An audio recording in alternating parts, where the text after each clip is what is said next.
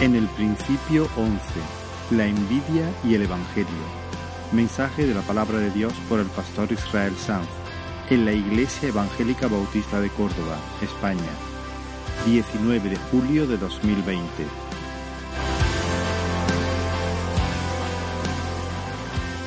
Vamos a orar un momento. Buscamos la, necesitamos la ayuda del Señor, de su Espíritu. Gracias, Padre. Gracias por atraernos a ti. Pedimos, Señor, la ayuda de tu Espíritu ahora. Que tú ensanches nuestro corazón para entender. Que tú te pases, Señor, en medio de nosotros, haciendo milagros. Deshaciendo, Señor, las obras del enemigo también. Trayendo, Señor, libertad y salud. En el nombre de Jesús queremos, Señor, salir de este lugar. Pedimos salir de este lugar, Dios mío, habiendo tenido un encuentro contigo. Háblanos, Señor, ahora, en el nombre de Jesús. Amén, amén. Hermanos, a veces para curar hay que herir. Recuerdo, yo debía de tener como unos 13 años, cuando en una de nuestras acampadas en la en Trasierra, mientras subíamos una montaña, una pequeña montaña, resbalé y eché mano, creo que lo he contado en alguna ocasión, eché mano de un arbusto que me quedaba cerca, pero la rama a la que me así se desgarró con mi peso, cedió y se convirtió en una jabalina contra mí mismo y quedó insertada en mi pierna izquierda, atravesando el pantalón vaquero, a esta altura más o menos. Y la desanclé de un tirón y seguí la caminata intentando no pensar mucho en el tema. Pero cuando regresamos al campamento eh, y me vi la herida, era muy obvio que la madera se había astillado y al sacarla muchas espinas se habían quedado alojadas en mi pierna. Y recuerdo a Juan Antonio Ortiz, muchos de vosotros lo conocéis, sacándolas a la luz de las linternas y con la ayuda de algo de alcohol y unas pinzas. Y luego, después del campamento, que fue, por cierto, el campamento también del fuego, los antiguos lo recordaréis, nos fuimos con la familia a Fuengirola, donde en aquellos tiempos veraneábamos. Y con el paso de los días, la herida que tenía en la pierna iba tomando un aspecto más feo. Pronto comenzó a supurar una pus cada vez más oscura, cada vez más espesa, y a pesar de que no sentía mucho dolor y que estaba siguiendo las recomendaciones del médico, del practicante que me había curado, a pesar de eso, era, era, muy evidente que algo no estaba bien. Por aquellos, en, en aquel tiempo se reunía en la iglesia de Fuengirola, la casa en la roca, un doctor cubano, creo que era Pablo, ¿no? ¿Pablo se llamaba? Pablo, con el que mis padres hicieron amistad y le comentamos el caso y nos citó en su casa. En cuanto le enseñé la herida y la palpó un momento, dijo unas palabras que me sentaron como un tiro. Esto hay que abrirlo. Hay que hacer un corte. Hay espina, hay que sacarla. yo pensé, ¿espina? ¿Cómo que espina? Si Juan Antonio, Juan Antonio Ortiz las ha sacado todas. Y además el practicante no me habló de, de, de espina, me mandó una pomada para la infección. Este cubano es demasiado dramático. Yo lo que iba buscando es, no sé, una, pomada mejor para quitarme la infección. Y entonces cuando yo escuché eso de que hay que cortar, hay que abrir, yo quise salir corriendo de allí, entre otras cosas porque no estábamos en un hospital. ¿Con qué me iba a cortar ese hombre? Pero sacó una pequeña aguja que tenía un filito muy cortante, uh, para, precisamente para eso, para hacer cortes precisos y me puso algo de anestesia local en la zona y en un par de minutos, un par de minutos, había puesto dos o tres espinas grandes y negras en la mano de mi padre. Durante un tiempo coleccionamos una de ellas, creo, pero luego no sé lo que pasó. Llevaba casi un, mes con molestias. La pus ya no era verde, era marrón. Y sin embargo, después de aquel corte, en, unos días, en poquitos días, todo lo que me quedó fue una cicatriz que todavía miro con simpatía. Hermanos, para curar hay a veces que herir, que cortar. Y yo creo que en esta mañana el médico divino quiere cortar con el filo de su palabra y sacar algunas espinas que pudiera haber en nuestras almas y que nos molestan y que infectan nuestra vida. Hay quienes, tal vez, estoy seguro que aquí hay personas que padecen una especie de mal humor y de tristeza crónica. Mal humor y tristeza crónica. Y se sienten mal por ello. Y lo confiesan al Señor de vez en cuando. Y por momentos remontan y logran dar algunos pasos sin notar esa pus en sus almas. Pero a la mañana siguiente la infección ha vuelto a ganar terreno. Hay que cortar. Hay que abrir la herida. Y tal vez lo que has venido buscando es algo de pomada, una pomada mejor, pero el Espíritu Santo está aquí, bisturí en mano. No te asustes, no salgas corriendo. Confía en el Señor, humíllate bajo la poderosa mano del Señor. Vamos a ir a nuestro texto. Génesis capítulo 4, estamos en medio de una serie que hemos llamado En el principio, basada en el texto del primer libro de la Biblia, el libro de los orígenes, el libro de Génesis. Y entramos en el capítulo 4. Hasta Génesis 3 todo está bien, todo está en su sitio, todo es armónico. El hombre mira a Dios y adora. El hombre mira a la tierra y, y las otras criaturas y gobierna. El hombre mira a su cónyuge y se entrega en amor y servicio y se encuentra y el hombre se mira a sí mismo y disfruta de un perfecto equilibrio emocional, de una conciencia tranquila, de una conciencia feliz. Todo es armonía, como digo, hasta Génesis 3 todo está en su sitio, armonía religiosa, armonía psicológica, armonía sociológica, armonía ecológica, todo es armonía. Pero en Génesis 3 se narra la debacle, queriendo ser señores de sus almas y de sus destinos. Nuestros padres le dieron la espalda a Dios, transgredieron su mandamiento, perdieron entonces el manto de justicia y de dignidad que los vestía y que los adornaba como sacerdotes y reyes de la creación. Y conocieron entonces qué? Que estaban desnudos, que estaban sin honra se sintieron torturados por la culpa, el remordimiento, sintieron que que, todo se dislocó en sus almas y en sus emociones, se, se supieron corrompidos por pasiones desordenadas, sin paz delante de Dios, huyendo de Dios, recelosos el uno del otro. Un desastre total, un desastre. Y cuando entramos en Génesis 4, todo es anormal. Todo está roto. Porque en su rebelión, Adán no solamente se destrozó a sí mismo, sino que arrastró a toda la raza, por cuanto era padre y representante legal de toda la raza. Y esa triste realidad de que todos somos pecadores y que todos venimos con ese pecado original, pecadores de fábrica, se va a hacer patente muy pronto. Vamos entonces a leer Génesis 4. Vamos a abarcar este capítulo en varios mensajes, así que hoy solamente leeremos hasta el versículo 7. Génesis 4, del 1 al 7, dice la palabra del Señor, conoció Adán a su mujer Eva, la cual concibió y dio a luz a Caín, y dijo, por voluntad de Jehová he adquirido varón. Después dio a luz a su hermano Abel. Y Abel fue pastor de ovejas y Caín fue labrador de la tierra. Y aconteció andando el tiempo que Caín trajo del fruto de la tierra una ofrenda al Señor. Y Abel trajo también de los primogénitos de sus ovejas, de lo más gordo de ellas. Y miró Jehová con agrado a Abel y a su ofrenda, pero no miró con agrado a Caín y a la ofrenda suya. Y se ensañó Caín en gran manera y decayó su semblante. Entonces Jehová dijo a Caín, ¿por qué te has ensañado y por qué ha decaído tu semblante? Si bien hicieres, ¿no serás enaltecido? Y si no hicieres bien, el pecado está a la puerta. Con todo esto a ti será su deseo y tú te enseñorearás de él.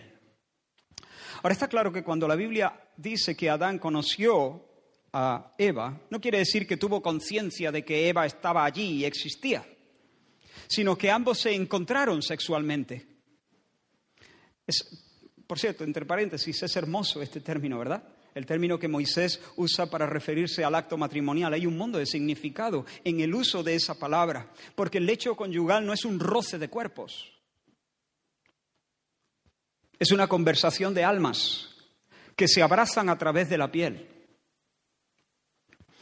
Y cuando se conocieron de este modo, Dios con su soplo infundió vida en el vientre de Eva y el niño se llamó Caín, que significa adquisición o posesión, porque su madre cuando lo tuvo en, sus brazos después de los dolores de parto, ella dijo, por voluntad del Señor he adquirido un varón, he procreado con la ayuda de Dios, con la ayuda del Señor. Ahora, yo quiero poner la lente durante un, momento sobre este niño. Supongo que el chico creció oyendo hablar a sus padres del Dios con el que caminaban en el huerto de Edén, y de la serpiente y del espíritu que la poseía, que era un espíritu homicida y engañador, Satanás.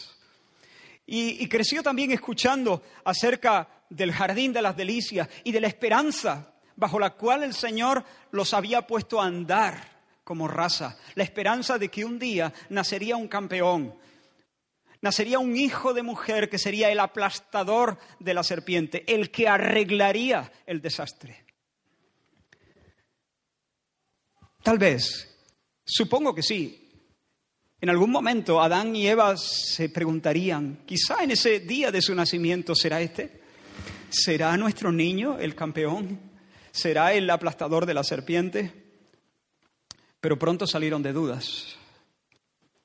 Un día Caín trajo una ofrenda al Señor. Él era agricultor, nos dice la Escritura, y trajo del fruto de la tierra. Ahora quiero que le mires un momento junto a su altar. Es un hombre bendecido, desde luego. Tiene vida. Su corazón late, respira. ¿Por qué? Dios. Dios lo ha dado. Dios sopló en el vientre de Eva, Dios le ha dado vida, su corazón late, sus pulmones se, se hinchan porque Dios los sostiene. Pero no solamente tiene vida, tiene fuerza, tiene fuerza para labrar.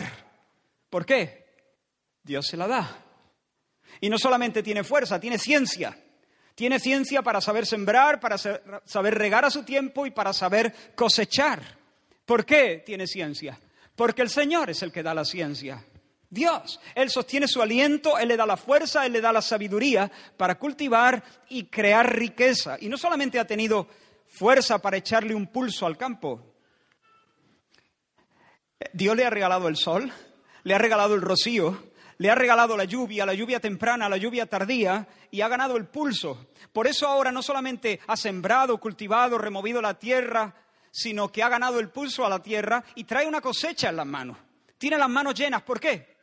Porque Dios es el que da el poder para hacer las riquezas. Dios le ha bendecido. Hay gracia por todas partes. Si Caín abre los ojos, hay gracia por todas partes. Y ante la gracia divina el corazón debe adorar. Cualquier otra respuesta que no sea adorar es una respuesta miserable, mezquina, una grosería. Si tú tienes ciencia, si tú tienes fuerza, si tú tienes trabajo, si tú respiras, todo lo que respira, que alabe al Señor. Cualquier otra cosa es una grosería. Hay gracia por todas partes, debe haber gratitud y culto. Honra al Señor con tus bienes y con las primicias de todos tus frutos, dice el proverbio. Así que nuestro hombre presenta su ofrenda. Hasta aquí todo está bien. Ha, sido concebido por la voluntad de Dios, tiene padres creyentes, tiene un oficio noble e importante, ha sido coronado con éxito porque ha levantado una cosecha, está ofreciendo una ofrenda al Dios verdadero. Perfecto. Hasta aquí todo está bien. Pero a Caín se le cambia la cara. De repente el relato se nubla, se vuelve sombrío. Enseguida le vemos lleno de rabia y lleno de tristeza. Dice el versículo 5, se ensañó. Aquí este, este, este término hebreo significa no tanto que tuvo placer en, en aplicar un dolor sobre otro, que a veces entendemos ese término de esa forma, sino que se enojó, se llenó de rabia, se ensañó Caín en gran manera y decayó su semblante. Otra versión dice, se irritó mucho, se irritó en gran manera y se abatió su rostro. Otra versión dice, se enfureció y andaba cabizbajo. El texto hebreo literalmente significa se calentó mucho. se puso al rojo vivo y se le cayó el rostro al suelo, se le alargó el gesto y va con cara larga. Así que un inquietante calor estalló en su pecho y una tristeza demudó su rostro. Caín es un hombre intranquilo, Caín es un hombre inquieto, su alma está agitada, su alma no descansa, siente la irritación del enfado y siente el escozor de la tristeza. Ahora, ¿qué le ha pasado? ¿Qué le ha pasado a este hombre? Bueno, su hermano Abel, su hermano menor, también ha ofrecido una ofrenda al Señor. Abel era ganadero y el día del culto Abel trajo lo más gordo del rebaño. Y cuando su sacrificio fue puesto sobre el altar y ascendió el humo, Dios se mostró complacido. Dios le sonrió a Abel. La Biblia no, no, nos dice cómo Abel supo que Dios estaba complacido. No sabemos exactamente cómo fue. Algunos sugieren que Dios pudo responder por medio de fuego y consumir la ofrenda que Abel había puesto sobre el altar. Es posible, en la Biblia vemos muchas veces a Dios mostrando su agrado, eh, trayendo fuego del cielo y aceptando así la ofrenda de los adoradores. O tal vez el testimonio le llegó a Abel de una manera más natural, tal vez por medio del bien hecho de su padre Adán, quien fungía como sacerdote del hogar. Hijo, muy bien, Dios está agradado, Dios ha recibido tu ofrenda. No sabemos exactamente si fue de una manera más sobrenatural o de una manera más natural. Lo cierto es que Abel, y no solo Abel, Caín también, todos supieron que la ofrenda de Abel había sido agradable al Señor. Pero Caín, Caín esperó en vano la alabanza del cielo porque Dios rechazó su ofrenda. Y cuando Dios rechazó su ofrenda, Caín se amargó. Su corazón se llenó de, una especie de, mezcla de indignación, indignación con un manto de tristeza, indignación y tristeza. Llegó a casa de mal humor, llegó a casa abatido, llegó a casa calentito, llegó a casa dolido. Hermanos, hace algunas semanas consideramos las causas de la tristeza que puso a dormir a los discípulos en Getsemaní mientras Jesús estaba luchando en oración. ¿Recordáis? Los discípulos se quedaron durmiendo. Dice la escritura que por causa, porque sus ojos estaban cargados de sueño. Pero otro de los evangelistas dice que se quedaron dormidos a causa de la tristeza en sus corazones. Hay una tristeza que produce ese tipo de bostezo, ese, esa, esa pereza que no viene de que el cuerpo ha consumido sus energías, viene de un estado de ánimo.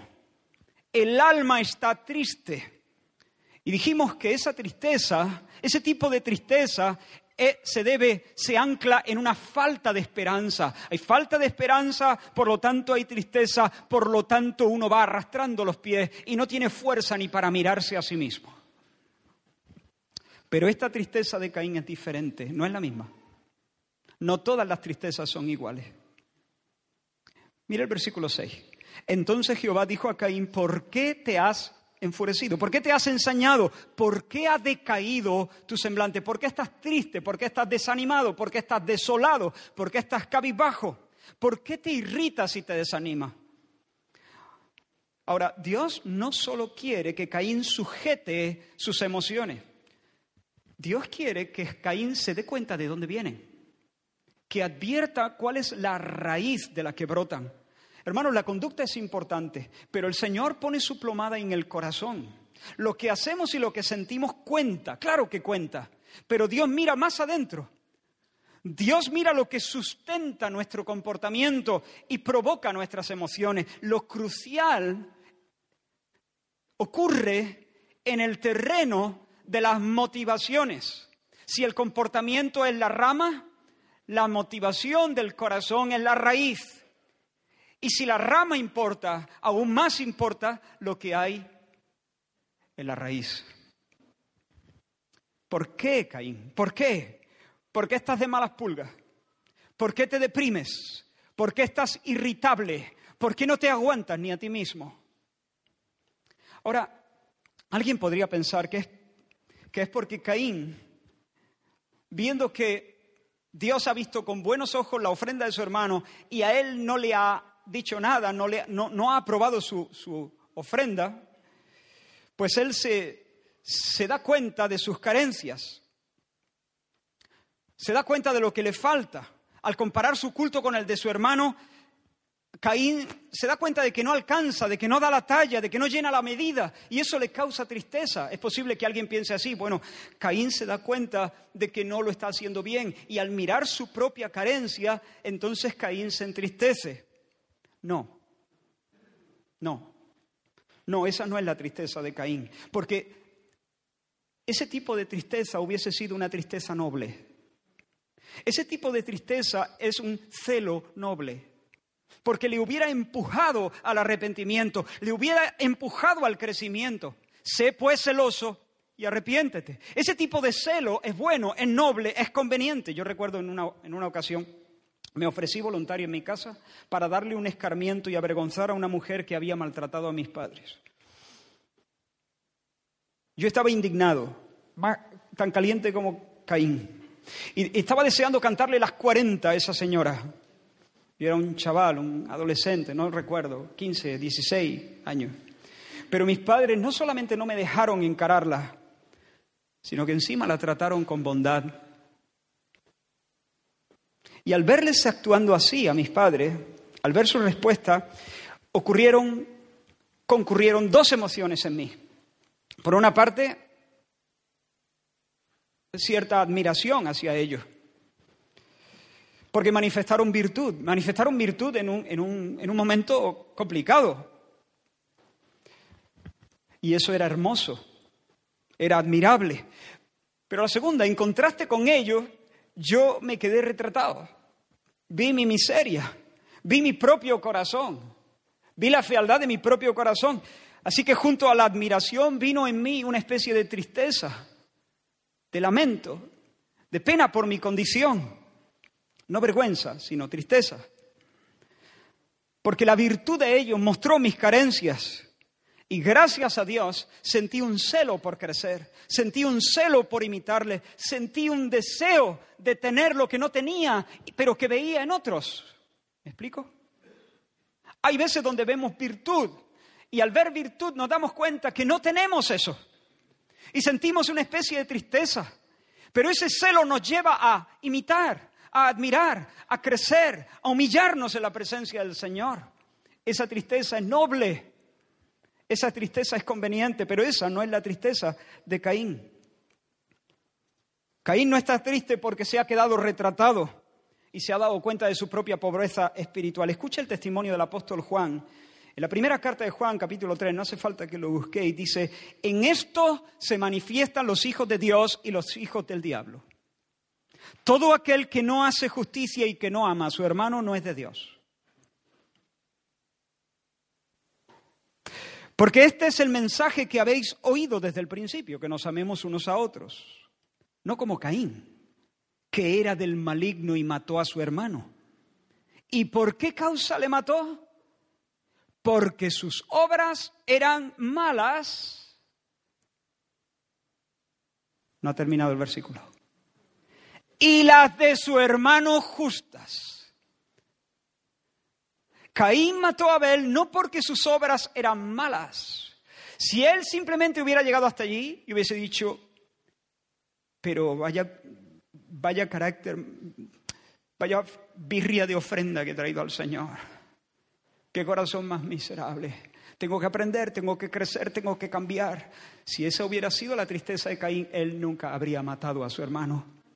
Pero él mató a su hermano no solamente porque sus obras eran malas, sino porque sus obras eran malas y las de su hermano buenas.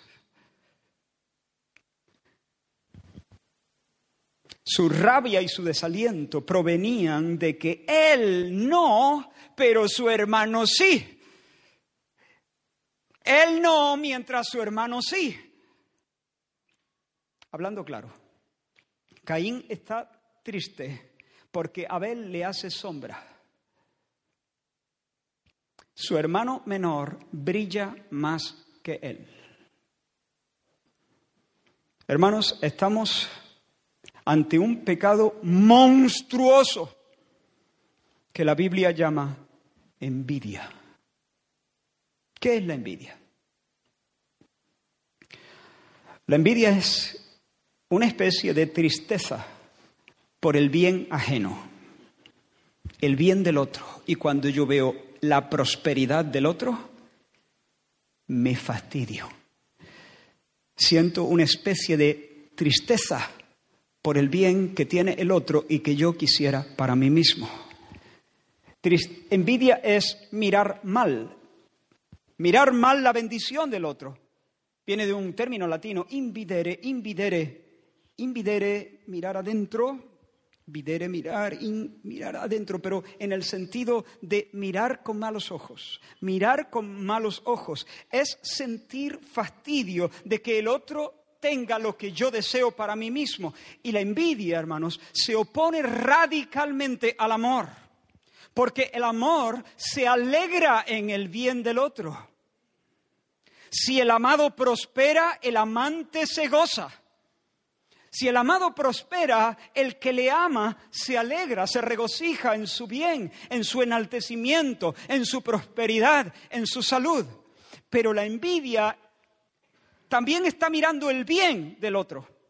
Tanto el amor como la envidia miran el bien del otro. Pero el que ama ve el bien y se alegra. Pero el que envidia ve el bien y se entristece. Es justo lo opuesto se mueve en un sentido contrario al amor. El otro es levantado y del corazón del envidioso surge un mal de ojo. Invidere, un mirar con malos ojos, una tristeza por la prosperidad del otro. Si el otro brilla, el corazón del envidioso se turba se agita, pierde el contentamiento, ya no descansa, ya no descansa. El envidioso no descansa, no conoce el descanso. Si Caín amase a Abel, se habría gozado al saber que Dios estaba contento con su ofrenda. Si Caín amase a Abel, debería haber en su corazón una mezcla de tristeza porque él no ha dado la talla, pero es un celo que le mueve al arrepentimiento y al mismo tiempo una alegría por él, por Abel, por su hermano. El amor es benigno. El amor no tiene envidia, dice Pablo en 1 Corintios capítulo 13. Pero Caín era del maligno, nos dice Juan. Caín abrigaba en sus entrañas el mismo sentir que hubo en Satanás. Y al ver la gracia descender sobre la cabeza de su hermano, se pilló un rebote contra Abel, se pilló un rebote contra Dios. Oh, hermano, escúchame bien, por favor, te lo ruego. Si no le damos muerte a este pecado, nos llevará al infierno. Esa no es una frase llamativa para que suene bien. Esa es la pura verdad. Es la pura verdad. Hermanos míos, escucha. Si no mortificamos ese pecado, nos llevará al infierno.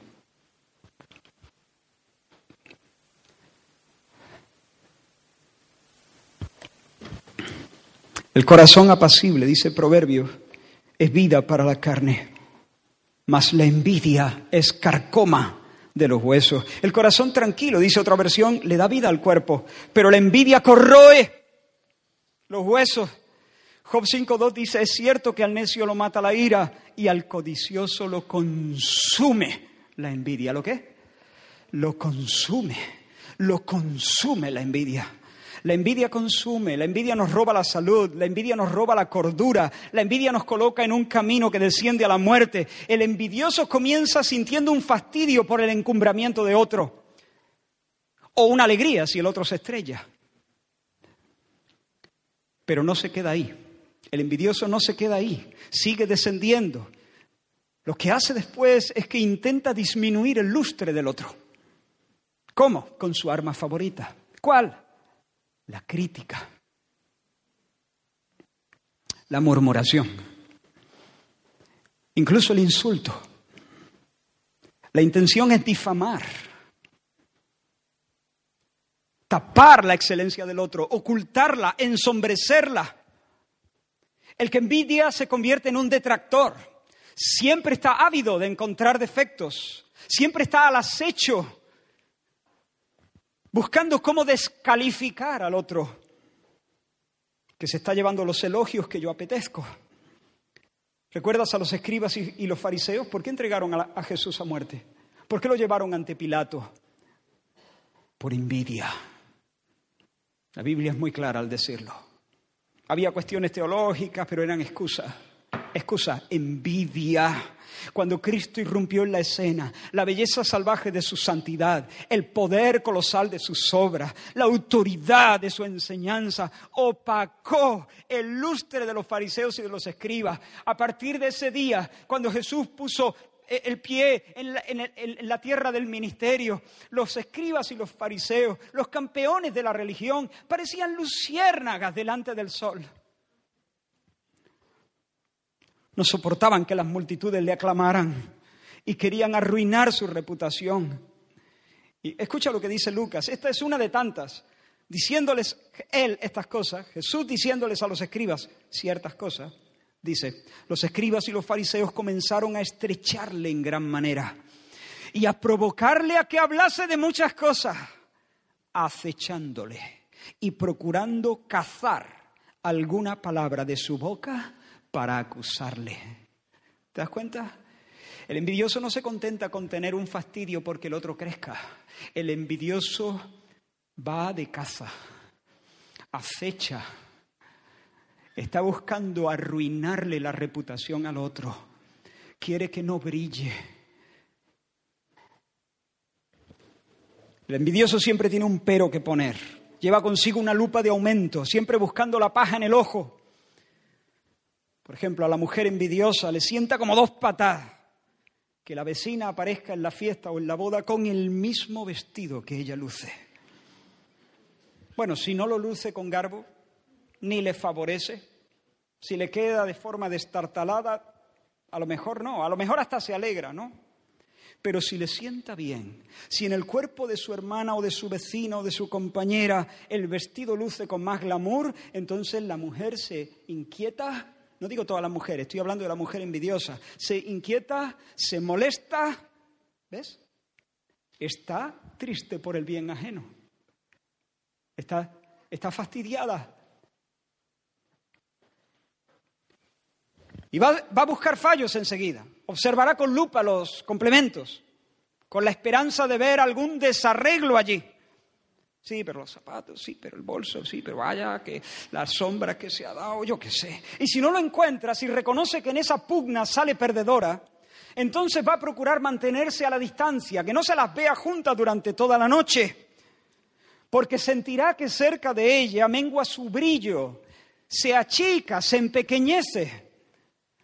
Pero hermano, no se queda ahí, el envidioso no se queda ahí todavía cae más bajo. No solamente se entristece por el bien ajeno y se esfuerza en apagar la luz con la crítica o la murmuración o el insulto, desacreditar al otro, sino que en última instancia el envidioso abre de par en par su corazón al odio homicida. Por eso se habla muchas veces de la envidia como un pecado capital, porque es un pecado cabeza un pecado capitán, dicho de otra manera, que tiene muchos soldados bajo su mando, un pecado del, del cual manan otra serie de sucios pecados. ¿Recuerdas a Saúl? Un día el joven David tocaba el arpa para el rey Saúl mientras Saúl sostenía una jabalina en su mano, una lanza. Y de repente Saúl se volvió loco, perdió el control y arrojó la jabalina con la intención de enclavar a la pared a David. ¿De dónde sale ese odio? ¿De dónde? Si hubo un tiempo en el que Saúl no solamente respetaba, sino amaba a David, David estaba allí porque Saúl lo había traído con él. ¿De dónde sale ese odio? Quiero leerte un pasaje, pon atención. Se encuentra en el primer libro de Samuel, dice, salía David a donde quiera que Saúl le enviaba y se portaba prudentemente. Y lo puso Saúl sobre gente de guerra, lo hizo capitán. Y era acepto a los ojos de todo el pueblo. Escucha ahora. Aconteció que cuando volvían ellos, cuando David volvió de matar al filisteo, después de toda la gira de... Salieron las mujeres de todas las ciudades de Israel cantando y danzando para recibir al rey Saúl con panderos, con cánticos de alegría y con instrumentos de música, y decían, atención a la canción de las mujeres, Saúl hirió a sus miles y David a sus diez miles. Sigo leyendo. Y se enojó Saúl en gran manera. ¿Te suena? Y le desagradó este dicho. Y dijo a David, dieron diez miles y a mí miles. No le falta más que el reino. Ahora, escucha. Y desde aquel día, Saúl no miró con buenos ojos a David. Invidere. Desde aquel día, Saúl no podía mirarlo bien, no podía.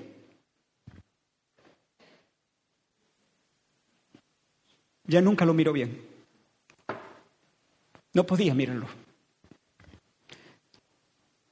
Lo miró con envidia. De allí sale ese odio. Hermanos, el Señor quiere traer luz esta mañana a nuestros corazones. Hermanos, creo Creo que hay personas molestas y descontentas que aún no se han dado cuenta de que la envidia, como carcoma, está devorando sus almas. Hay personas que han hecho a otras el blanco de sus ataques y no las pueden ver pacíficamente. No las pueden mirar, no las pueden ver pacíficamente. Y es posible que esos otros ni siquiera sean conscientes de que los miran mal. Esos otros ni siquiera son conscientes de la bronca que hay en el corazón de ellos. Creo que hay personas agotándose, agotándose, dejándose la fuerza en un esfuerzo por oscurecer al otro, de hacerlo descender. Viven en constante competencia. Ahora es interesante notar que la envidia solamente se ejerce, o generalmente se ejerce, hacia personas que están un escalón o dos por encima de uno. Uno no ejerce la envidia hacia alguien que le supera con creces. Es muy raro ver que un jugador de un equipo de barrio tenga envidia de Messi. Tiene admiración, fantasea con ser como él, pero no lo envidia. No lo envidia. Está muy lejos. O, alguien que esté distante o alguien que pertenezca a otra época, una época del pasado. Tú lo admiras, fantaseas ser como él, pero no lo envidias. La envidia es otra cosa. Generalmente se envidia a los que están más cercanos, a los que nos superan por poco o pensamos que nos superan por poco, porque precisamente Messi no es un rival. Mi hermano puede ser un rival, mi vecino puede ser un rival, mi compañero sí puede ser un rival. Messi está muy lejos, muy por encima de mí. ¿Me, explico? Es raro que una chica envidie el cuerpo de una top model, pero sí mira con malos ojos las medidas de su propia hermana. Creo que aquí hay personas tristes de envidia. El otro día estuve pensando en algo que no sé si compartiréis, pero sospecho. Hay personas que detestan, quizás es una palabra muy fuerte, pero sienten una especie de, de raro, raro abatimiento hacia la Navidad. En muchos casos es porque en esas fechas tan señaladas los recuerdos de las personas que faltan se hacen más vívidos. Pero no siempre es así. Sospecho que muchas personas le tienen cierta aversión porque sienten fastidio de la felicidad que muchos parecen disfrutar en esos días. Se resienten del ambiente festivo. La risa de los otros opaca su propio brillo. Es decir, hay personas que sienten tristeza en los ambientes festivos por envidia. Tal vez hay ancianos agrios de envidia, porque la vitalidad de los jóvenes los ensombrece. Tal vez hay familias enteras envenenadas contra otras, por cuanto codician el reconocimiento que esas otras reciben. Y tal vez hay personas intentando superar la tristeza. Todos intentamos superar la tristeza. Sea la tristeza que sea, de cualquier naturaleza que sea, nadie puede vivir en la tristeza. Buscamos aliviarla, buscamos escapar de ella, buscamos superar la tristeza. Todos reconocemos un momento de tristeza y todos sabemos que muchas veces procuramos darnos algún capricho, algo, algo, aunque sea un placer pequeño, que nos ayude a superar la tristeza. Salimos, entramos, compramos, comemos chocolate. Sí, sí.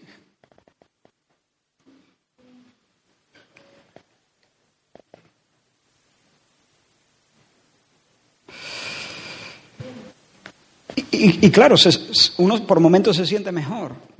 Entra, charla, juega, eh, te permite ciertas cosas placenteras, buenas, que no son dañinas.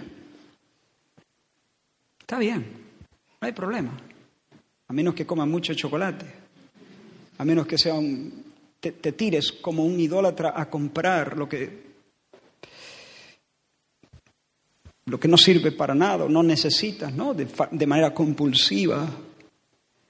Está bien, no pasa nada si te come un par de onzas, pero debemos apuntar más bajo, debemos buscar la raíz, porque el problema no es la tristeza, el problema no es la tristeza, la tristeza es la pus, el problema es la carcoma de la envidia. Hay que cortar. ¿Estás dispuesto? ¿Estás dispuesto? Porque ahora es cuando vamos a meter el corte. La medicina no se puede poner en la tristeza o en el enojo. ¿Por qué? Porque detrás de ese tipo de enojo y ese tipo de tristeza está la envidia. Pero ahora, atento aquí, ni siquiera en la envidia se pone la pomada. Porque tampoco la envidia está en la base. Por eso la envidia no se combate directamente. Si la tristeza es la rama del árbol, la envidia es el tronco. ¿Cuál es la raíz? ¿Dónde se ancla la envidia? ¿De dónde brota la envidia? Presta mucha atención, voy a leer un texto y digo que presten mucha atención porque vamos a entrar a la guarida del dragón. ¿De dónde vienen las guerras? Santiago 4. ¿De dónde vienen las guerras y los pleitos entre vosotros? ¿No es de vuestras pasiones las cuales combaten en vuestros miembros. Codiciáis, codiciáis y no tenéis. Matáis y ardéis de envidia. ¿Te suena? Matáis y ardéis de envidia y no podéis alcanzar. Codiciáis y no tenéis. Matáis y ardéis de envidia, hermano. Peleáis, esto está diciendo Santiago, peleáis, matáis, ardéis de envidia, porfiáis. ¿Por qué? Porque abrigáis codicia en vuestros corazones. Codiciáis. Codiciáis y no tenéis. Entonces, os irritáis. Un deseo desordenado se ha hecho fuerte en nosotros, codicia. Vamos a afinar un poco más.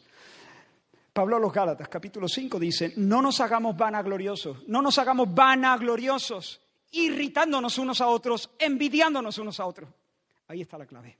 Lo que nos lleva a irritarnos y provocarnos y envidiarnos es la vanagloria.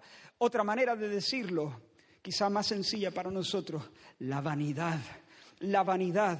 La vanidad es esa clase de orgullo que nos lleva a amar desordenadamente las alabanzas de los hombres. La vanidad es un apetito pecaminoso de reconocimiento de la propia gloria un deseo de admiración, un apego idolátrico de ser el centro de atención, una ambición fea de que mi excelencia sea reconocida, lucir, deseo de brillar, deseo de vestirnos de la gloria de los hombres, de ser considerados ilustres, de salir a hombros, vamos, en la opinión de los demás. Vamos a volver con Caín. Está molesto y cabizbajo. ¿Por qué? Porque ha dado lugar a la envidia. ¿Por qué? Porque hay un deseo que lo domina. ¿Me, me va siguiendo? ¿Por qué está triste? Porque envidia. ¿Por qué envidia? Porque quiere algo. Porque hay un deseo que lo está dominando. Porque hay una codicia en su corazón. Codicia una gloria vana. Quiere destacar. Quiere brillar y siente que Abel le está robando el protagonismo que él apetece. Hermanos, la vanidad es una de las manifestaciones del orgullo y de la soberbia. Y siempre, siempre, siempre, siempre, siempre está en la base de la envidia. Siempre. Envidia, vanidad. Deseo de alabanza, deseo de brillar, deseo de ser el centro, deseo de salir a hombro, deseo. El humilde no envidia.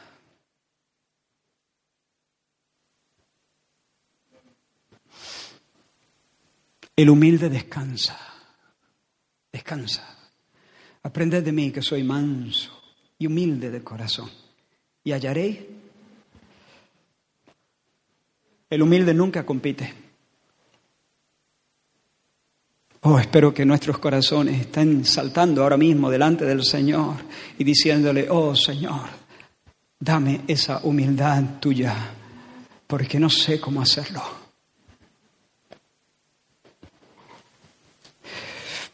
Él sabe cómo hacerlo. Solo envidia al orgulloso, hermanos. El que egoístamente está plegado sobre sí mismo en busca de su propia gloria. El que siempre está en el escenario mostrándose. Incluso esto pudiera dar lugar a errores, porque dice en el escenario mostrándose y uno tiene en mente una persona súper extrovertida que siempre quiere ser el alma de la fiesta, que es que se hace notar, pero no, no, no. A veces personas muy tímidas que pasan desapercibidas pueden estar llenas de vanidad. Lo que pasa es que sienten que no pueden competir con aquella del vestido y entonces se mantienen a la distancia porque sienten que si se arriman aquí ya no brillan tanto porque este brilla más que yo y me hace sombra. Si se arriman aquí ya no brillan tanto son personas entonces que quieren evitar a este y quieren evitar a este. Y si los pueden hacer caer, mejor. Y si no, bueno, siempre podemos decirle, salgamos al campo, como hizo Caín con Abel. Caín odia porque Caín ama. Caín odia a Abel porque ama ser el number one. Caín está atormentado porque quiere ser el gallito de ese corral. Y Abel, sin proponérselo, tiene más tirón que él. Y Caín se siente entonces desplazado, opacado, ensombrecido. Caín tendría que darle un tiro en la sien a su orgullosa vanidad. Porque eso, hermano, no se arregla con pomada. Hay que cortar. Ahora vamos a mirar un momento a Abel. Abel es un hombre tranquilo, un hombre tranquilo. No combate, no lucha, no porfía, no arde de envidia, no mata, descansa, confía. Su alma está quieta. ¿Cómo lo logra? Necesitamos aprender el secreto de, su paz. Y si el Señor por su Espíritu nos enseña el secreto de su paz, es posible que hoy salgas de aquí bien herido, pero sin espina. Escucha el precioso testimonio que el Espíritu Santo da de él a través del escritor de Hebreos. Hebreos 11 dice, por la fe. ¿Cómo? Por la fe. Abel ofreció a Dios más excelente sacrificio que Caín, por lo cual alcanzó testimonio de que era justo, dando Dios testimonio de sus ofrendas. Y muerto, aún habla por ella. Aún nos enseña por su fe. Por la fe, él ofreció una ofrenda mejor que la de su hermano. una ofrenda mejor. Y Dios, al aprobar su ofrenda, lo tuvo por justo, lo declaró justo, le sonrió. Ahora, ¿por qué el sacrificio de Abel fue mejor que la ofrenda de Caín? Algunos han pensado que Abel seleccionó con mucho cuidado lo más gordo de su rebaño, mientras que Caín pues le dio al Señor lo primero que pilló. Pero yo creo que no van por ahí los tiros. El escritor de Hebreos, lo hemos leído ahora mismo, dice que la ofrenda de Abel fue ofrecida en fe, en fe, por la fe Abel ofreció. Se acercó en fe. Ahora, hermanos, esta fe no es sencillamente la creencia de que Dios existe y está en alguna parte, porque también los demonios tienen ese tipo de fe. Los demonios creen en Dios y tiembla. Esa fe también la tenía Caín. Caín sabía que Dios existía, de hecho habla con él. No, no, no, no. La fe de Abel es de otra naturaleza. La fe de Abel es una confianza en el carácter y en la palabra de Dios, un descansar en la verdad divina, en las promesas divinas. Y eso fue lo que le llevó precisamente a ofrecer un mejor sacrificio. ¿Por qué Caín, estoy hablando ahora de Caín, por qué Caín ofreció verdura o cereales o fruta, algo del campo? ¿Por qué? Bueno, porque era agricultor. Ya, pero ¿por qué? ¿De dónde sacó él la idea de que a Dios tenía que presentarse con verdura? ¿De dónde, ¿De dónde sacó esa idea? Yo te lo digo, de la manga. ¿Había dicho Dios algo al respecto? No. Caín presumió que Dios tenía que aceptarle la ofrenda se acercó al Señor según los dictados de su propia imaginación, se inventó el culto y Dios le frunció el ceño. Punto. Dios no quiere ser adorado de cualquier manera. Dios quiere ser adorado de la forma en que quiere ser adorado. Dios no acepta todos los cultos. Dios no acepta todas las oraciones. Dios no acepta eso. Dios acepta solamente lo que Él ha dicho que Él va a aceptar.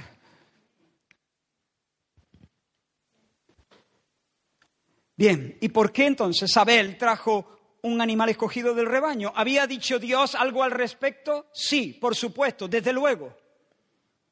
Abel sabía que antes de que Dios expulsara a sus padres del huerto de Edén, los había vestido ¿cómo? Con pieles, exacto, con pieles. Y de esa manera el Señor les mostró a ellos y a todos los descendientes que la culpa del pecado solamente puede cubrirse al costo de la vida de un inocente, del derramamiento de sangre de un sustituto. ¿Por qué? Porque el pago del pecado es muerte.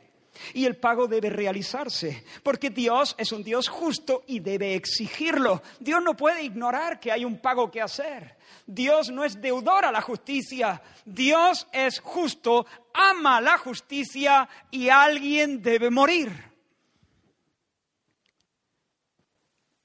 Pero mira, aquí está la maravilla, que Dios perdona al pecador y Dios lo mira con agrado, no porque Él ignore el pecado, sino porque Él lo castiga en la cabeza de otro, en la cabeza de un sustituto. Y de esa manera, y solo de esa manera, Dios puede ser al mismo tiempo compasivo sin dejar de ser justo. Dios puede ser justo sin, sin matar al pecador sin fundirlo, sin aplastarlo. Hermanos, sin derramamiento de sangre no hay remisión de pecados. Y Abel, cuando se acerca al altar, se acerca como un pecador. Por eso trae una víctima sustituta en sus brazos. Abel se acerca como el humilde que no se inventa un culto, sino que camina por una senda trazada por el cielo. Abel es el hombre que no es sabio en su propia opinión sino que se fía del Señor y pone los pies sobre las huellas que Dios mismo ha marcado.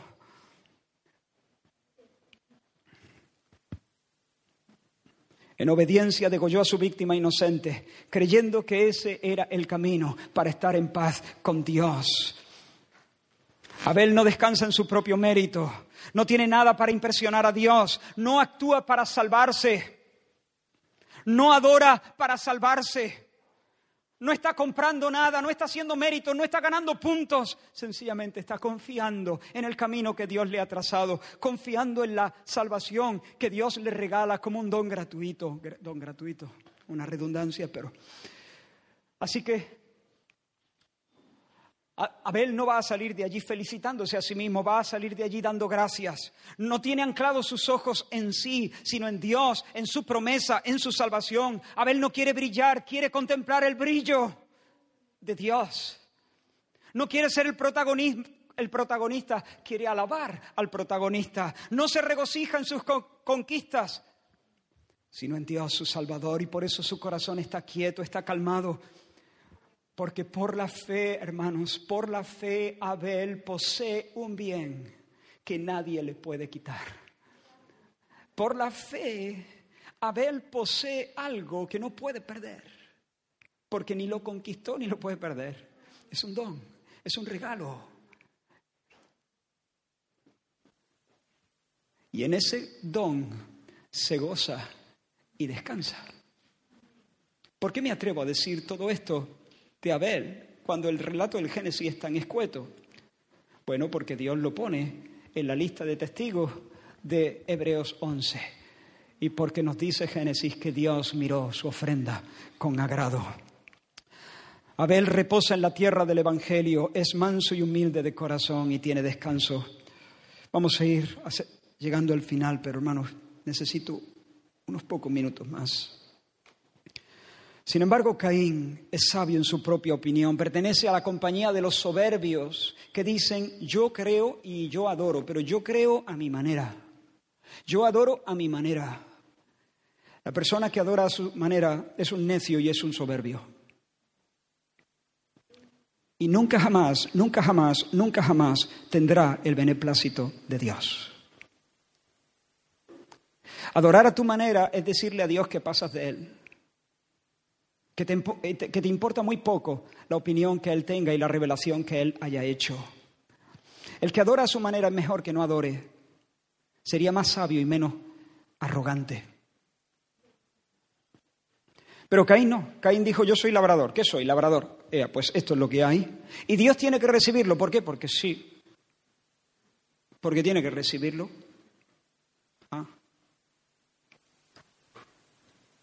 Caín no se acerca como pecador. No entiende por qué tiene alguien que morir. ¿Por qué va a morir alguien? No, Dios no es así, Dios no es así, tanta sangre. Caín se inventa su propia religión, su ofrenda, la ofrenda que trae es la ofrenda de sus logros. Caín no se acerca para adorar, se acerca para brillar. Y a ese presumido Dios le frunce el ceño. No hay alabanza para Caín. Caín es un vanidoso, es un vanidoso.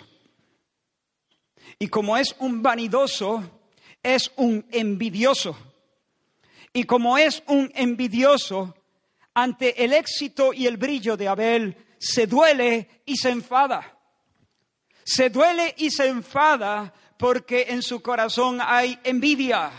Y en su corazón hay envidia porque es un vanidoso. Está buscando brillar ¿Y qué hace Dios?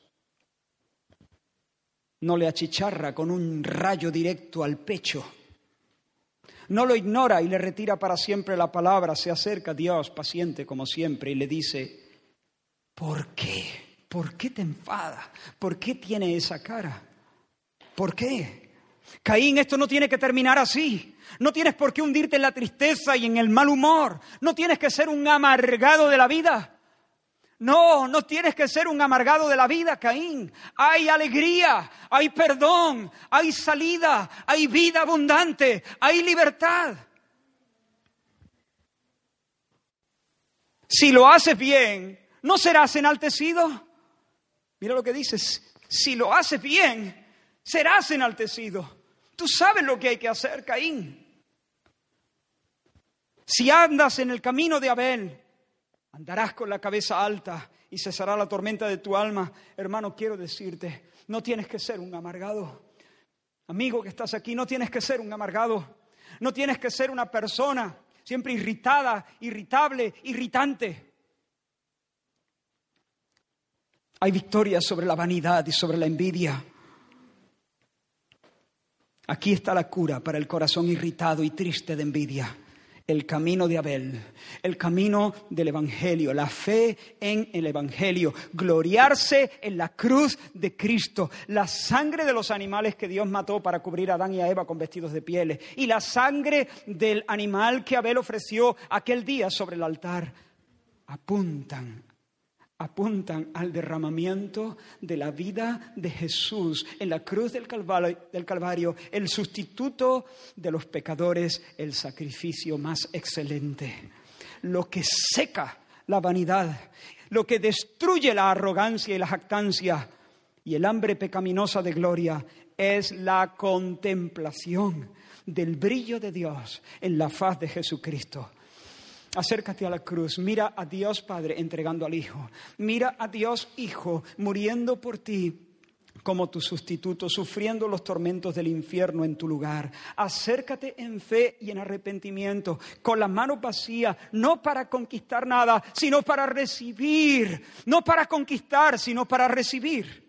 Y cuando sientas el beso del cielo, como lo sintió aquel día Abel. Y a medida que sigas experimentando el beso del cielo y sabiendo que tu porción es para ti legítimamente en Cristo, no la puedes perder, no te la pueden quitar, sabrás que ya no tienes que mendigar nada, sabrás que ya no tienes que, que, que, vestirte de las alabanzas de los hombres. Sabrás que estás vestido con una gloria que no es vana, sino que es una gloria auténtica la cual procede de Dios, la alabanza que procede de Dios, el bien hecho de Dios, la sonrisa de Dios, la paz de Dios. El Señor te habrá mirado con agrado. Y cuando sientes ese beso de Dios, ya no eres mendigo de alabanza, mendigo de gloria, ya no necesitas brillar ni en la fiesta, ni en la casa, ni en la iglesia, ni en la oficina, ni en la calle, ni en ningún lugar porque ahora tu vida estará dominada no por una sed insaciable, sino por un asombro, asombro. Ya no eres más mendigo, ahora eres un adorador. Y cuanto más Abeles haya a tu alrededor, más contento te pondrás. Si ardes de envidia es porque no adoras bien. No falla no falla. Si ardes de envidia, es porque no adoras bien. Conviértete. Vuélvete al Señor. Puedes hacer dos cosas con esta palabra. Puedes cerrarte, puedes excusarte y seguir echando pomada en tu herida. Puedes defenderte patalear interiormente y decir, no, yo no soy envidioso, hay, hay gente más envidiosa que yo. O puedes abrir tu corazón y decir, ay Señor, ay, ay, que veo envidia, veo ese monstruo en mi corazón. Y me doy cuenta ahora que hay vanidad, que hay orgullo, que hay soberbia, que hay arrogancia en mi corazón. Escúchame, esa pus no es normal. No es normal que te moleste que tu hermano saque esas notas, no es normal. No es normal que te fastidie que tu amigo haya subido en la empresa y le hayan doblado el sueldo, no es normal. No es normal que te fastidie que tal familia se puede ir de vacaciones, no es normal. ¿Por qué te enfada? ¿Por qué te fastidia? ¿Por qué sientes una especie de escosor? Eso no es normal, no es normal, no es normal. No es normal aunque todos lo sintieran, no es normal. Reconoce tu pecado, reconoce que hay vanidad y orgullo, y entonces ven, ven a Cristo y humíllate, confiando en su obra y no en la tuya. Renuncia a salvarte a ti mismo y confía en la sangre de su cruz. Y allí, y allí, arrepentido y creyendo en Cristo, recibe su beso, su perdón Y entonces gloríate en el Señor. Vive en asombro. Olvídate de ti mismo para vivir absorto en Él. Haz la gran decisión. ¿Cuál es la gran decisión? La gran decisión es vivir diciendo, exaltado seas sobre los cielos, oh Dios, y sobre la tierra sea enaltecida tu gloria. Tu gloria, la tuya, tu brillo tu excelencia, tu dignidad, tu peso.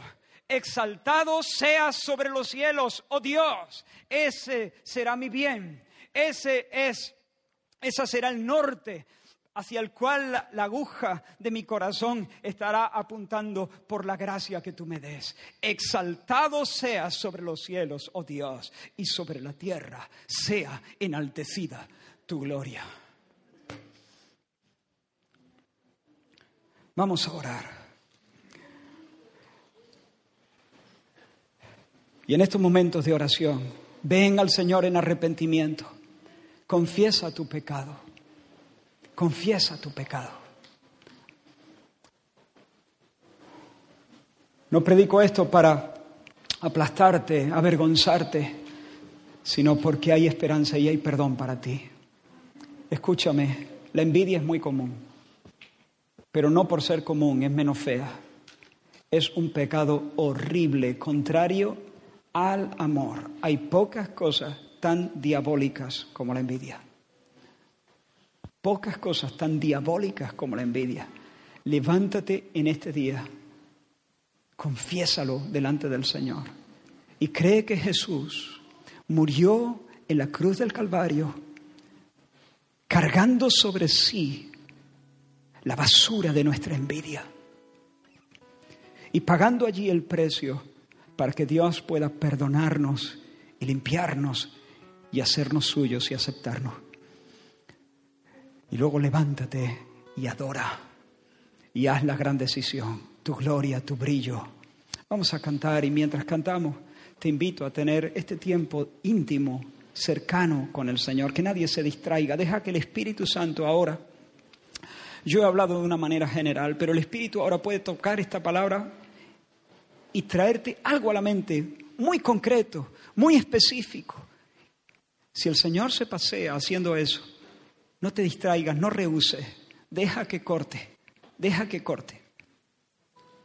Si no corta, esa pus va a seguir, la herida va, va a seguir poniéndose peor. Y de ese fastidio que sientes pasarás a ser un criticón, siempre gruñendo como esos perritos chicos, siempre ladrando, siempre buscando defectos, siempre con algo que decir de alguien que pase por allí. Y después serás un homicida. A lo mejor no asesinas con tus manos a nadie, pero te encargarás de arruinar sus reputaciones, de cerrarles puertas y de asesinarles de esa manera, de llamarlos necios, de llamarlos fatuos, que es otra manera, de faltar al sexto mandamiento. Vamos a orar. Fija tus ojos en Cristo, tan lleno de gracia lo